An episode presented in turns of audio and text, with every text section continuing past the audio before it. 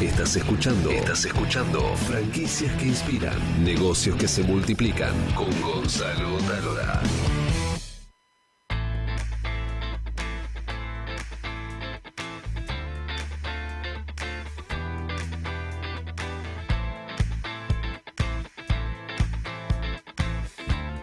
...1928...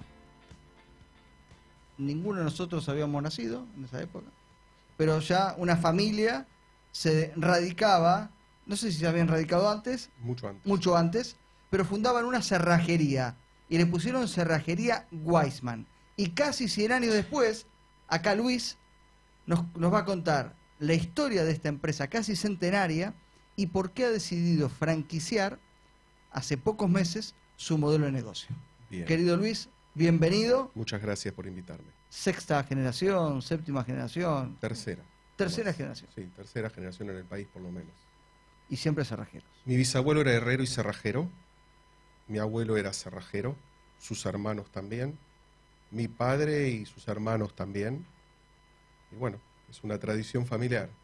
Vos sabés que hace muchos años, esto queda entre nosotros, yo tenía una columna en este, Rock and Pop de erotología. Y tenía que contar la historia del cinturón de castidad. Y no se me ocurría cómo contarla. Y, un- y se me ocurrió decir que el oficio del cerrajero nació cuando hubo necesidad de abrir el cinturón de castidad. No sé si tal vez es, Es, es anterior, vos sabés que es anterior. Ya en Egipto había cerraduras bastante similares a lo que hoy es- es una cerradura Yale. Ah, mirá. Con cilindros de madera y pernos, en algunos casos de metal, en algunos casos de mármol. ¿En la tumba de los faraones o en otros lugares? En lugares muy reservados, en templos, se han encontrado. Mirá. Bueno, nacieron en 1928 y vos me contabas que el primer local fue en lo que fue la casa del virrey Liniers. Sí, en una arcada de la casa del virrey Nilés, que estaban subdivididas, en una arcada fue la primer local que puso mi abuelo. ¿Cómo sobrevivieron? Con todo lo quilombo tuvo este país. Y ¿Cómo vieron hicieron? pasar eh, todos los tipos de gobiernos, hemos visto pasar. Bien, trabajando Es decir, hubo momentos como de- todo el mundo, a ver, con subidas y bajadas como tuvo todo el mundo. Pero bueno, estuvieron a punto de quebrar esas Nunca. situaciones nunca. nunca, gracias a Dios, nunca. nunca. No, no. Es un oficio que siempre tiene demanda. En todos los tiempos políticos y sociales siempre tiene demanda. ¿Y cuál fue o, o cuál fue evolucionando la, algo que lo distinga, ¿no? Digo, porque todo negocio tiene algo que lo hace particular. ¿Cuál fue el de ustedes? Bueno, en, en nuestro caso siempre nos abocamos a las empresas. Siempre entendimos empresas. Eh, No tanto particulares, más empresas. siempre tuvimos mostrador, siempre tuvimos un local a la calle con vista, pero siempre nos abocamos a la atención a empresas. En mi caso, cuando mi padre y yo nos independizamos del grupo familiar, eh, mantuvimos el, el- la atención a empresas y yo me puse como objetivo ampliar la base de empresas. Entonces, comencé haciendo una carpeta más profesional, eh, visitando empresas, haciendo contactos y ampliamos una cartera de clientes a lo que es hoy, que incluye bancos, supermercados, buena parte de lo que es la zona de Puerto Madero, el microcentro. Eh, llegamos, adquirimos móviles, hemos ido con móviles hasta Córdoba, Entre Ríos, provincia de Santa Fe, todo el interior de la provincia de Buenos Aires. Es decir, abarcamos buena parte del territorio. Y trabajás con todo tipo de cerradura, las, las electrónicas de Todo. ahora, todo. Inclusive hacemos desarrollos propios. Estamos desarrollando un sistema para apertura por vas a poder abrirlo desde una aplicación de un celular, una cerradura, una persiana de un local, eh, cualquier dispositivo mecánico que necesite un contacto, que se llama un contacto seco, es decir, una apertura, un cierre y una lo vas a poder manejar desde una aplicación en un celular o desde una aplicación en una computadora. Mirá, hablamos de Eso transformación lo digital. estamos desarrollando principalmente para supermercados y para bancos, un Mirá. poco a medida. Hacemos un proyecto que es un proyecto base y desde ahí la plataforma la desarrollamos a las necesidades del cliente. Claro, pues en ese caso imagino debe ser para, para los stocks, ¿no? Llaves para los lugares donde está la mercadería, ¿para eso es? Puntualmente, en, un caso es para poder mantener cerradas sucursales para evitar intrusiones nocturnas, en el caso de sucursales de ATMs bancarios, y en otro caso para poder hacer descargas de mercadería en zonas que hoy está vedado el tránsito vehicular o el tránsito de camiones, para poder hacerlo en forma nocturna, abrimos en forma remota una persiana, por ejemplo. Y mm, entonces digamos que el 80% de, de tu negocio son empresas y el 20% particulares, algo así. Sí, aproximadamente. Ah, sí. ¿Y por qué decidiste incursionar en las franquicias? Tienen casi 100 años, habrán probado diferentes modelos de negocio, pero ¿por qué ahora? Es una idea que me ronda en la cabeza hace más de 10 años. Veo que es un hueco que hay, que nadie, lo ha, nadie ha incursionado.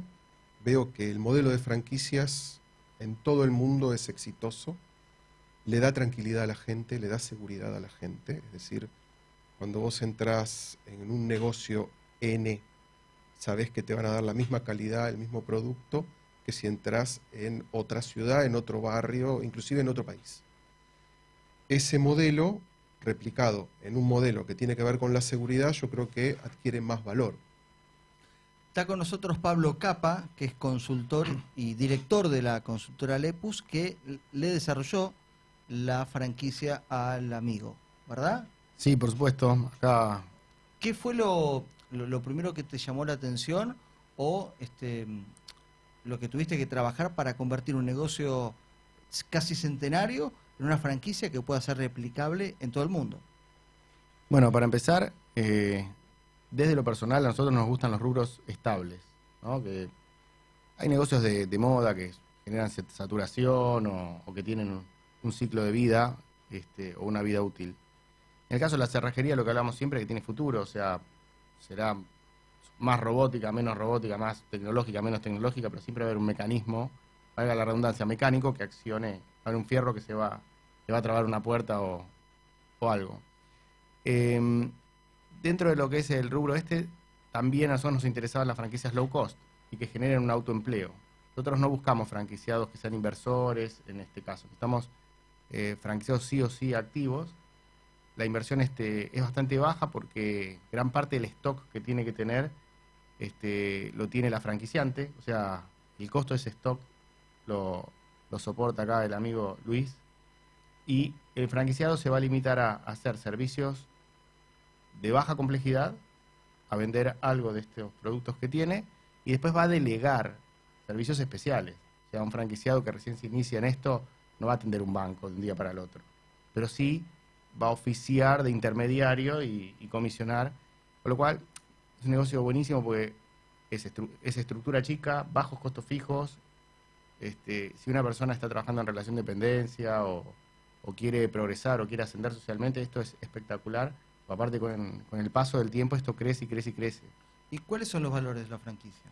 O si low cost. Estamos hablando de 10 mil dólares, 20 mil dólares, 30 mil. Está entre 10 mil y 20 mil dólares. Depende, ahí, pero ahí está incluido parte stock, depende de. En el interior los locales son más baratos, este, más económicos. Eh, sí, está menos de 20 mil dólares. Y, y, la zona, eh, Luis, estamos hablando que yo puedo abrir una franquicia de capital o este, la idea es abrir en provincia. Preferentemente no, porque la capital federal no solo estoy yo, sino que está saturada. Se calcula que en capital federal hay casi 3.000 cerrajerías. es mucha cerrajería.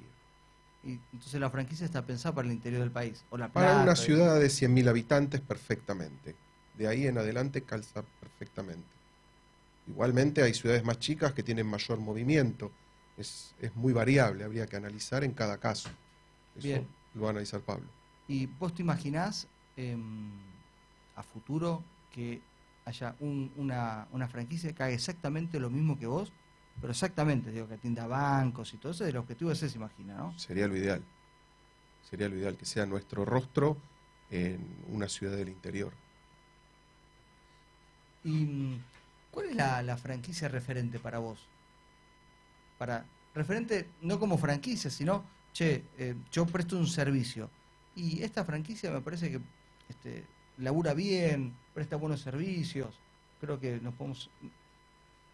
Mm, franquicia de servicio la verdad que no, no manejo mucho. Es un, un rubro este, complicado para Es un rubro delicado, ¿no? por es supuesto. un rubro delicado. Por supuesto. Porque tus es casi 100 años de experiencia. Y, y, es algo que no hay. No hay. ¿Es la única eh, franquicia de cerrajería del país? Que conozcamos, sí, pero nosotros te hago un, un, punto ahí. Nosotros, dentro de la comercialización de la franquicia, una- algo que evaluamos también es que hay mucha gente que se interesó, pero que no tiene nada que ver con la cerrajería. Nosotros le exigimos que contrate un cerrajero ya formado. Formar, cualquiera viene y dice, no, pero puedo hacer un curso, puedo aprender. Y es como aprender a ser ingeniero en, en cuatro días. Es decir, Van a eh, tener un primer año lleno de problemas y lleno de desprestigio de marca. y puertas cual- que no abren, quilombo Sí, no, roban que no claro. cierran, todo eso. Ese, Es un necesario arrancar cerrajero, bien. sí o sí, como el otro día entrevistamos una empresa de, de, de podólogo, y bueno, tenés un podólogo, es una franquicia de podología, no, no- hay manera, tenés un luego. podólogo matriculado, si no. Desde luego. Pero claro, entonces yo puedo tener la empresa familiar y contratar un cerrajero y poder brindar el servicio. Sí, la idea es que haya un aprendizaje con el tiempo. Al- digamos, hay partes más sencillas como hacer copias de llaves y, y demás que el mismo franquiciado lo va a ir aprendiendo con el tiempo. Y, y con el tiempo quizá pueda prescindir de un cerrajero porque los servicios más complejos los va a delegar en la franquiciante. Pero al principio va a tener que tener un cerrajero, un par de años diríamos nosotros. ¿Y imaginás reconvertir una cerrajería? Sí, perfectamente. Porque tal vez sería como un paso sencillo o más complicado. Vos No, con esa la- cara, yo no sé No, no, la- lo que pasa es que las reconversiones nosotros hemos tenido en los últimos 20 años, no hemos tenido las mejores experiencias porque quien, quien uno le ofrece convertirse le tiene que dar un montón de beneficios para hacerlo. Claro. Y a veces él está parado en sus zapatos y tiene como un amor por su marca y hay cuestiones psicológicas que hace que no se quiera, no se quiera pasar, salvo que uno tenga una marca impactante. Pasó con una marca de farmacia muy famosa de, remedio- de medicamentos genéricos hace 15 años, que hubo bastante base, Reconversiones. reconversiones, pero por lo general no son tan, tan exitosas. Eh, sí se le puede aportar un montón, porque ese franquiciado del interior va a recibir contactos y va a recibir todo un, este, un- un- una capacitación para llegar a esas cuentas corporativas. Digamos, este, las sucursales que se atienden desde eh, de- de bancos y de, no sé, supermercados de acá de Buenos Aires, tienen su sucursal en, en el interior. Hay un contacto ahí, no es que es imposible llegar. Es la, es la misma gerencia a lo mejor. Bueno, eso, eso ya tiene un color interesante. porque Ya tenés Claro. una cartera de clientes y el Banco Nación, que tal vez es tu cliente, no puedes ir a atender vos al tierra del fuego. Y no, la Pero idea es una que franquicia es- sí. la idea es apalancarnos a nuestros franquiciados. Bien, Sí, sí, desde luego. perfecto. Bueno, che, me encantó Luis. Bueno, me alegro. ¿Hay puerto inviolable? No. Todo se abre, Todo se abre. todo se abre. Todo con se el abre. tiempo, decía mi padre que con tiempo todo se abre. Y con la mania de Weisman se abre más, ¿no? Ojalá.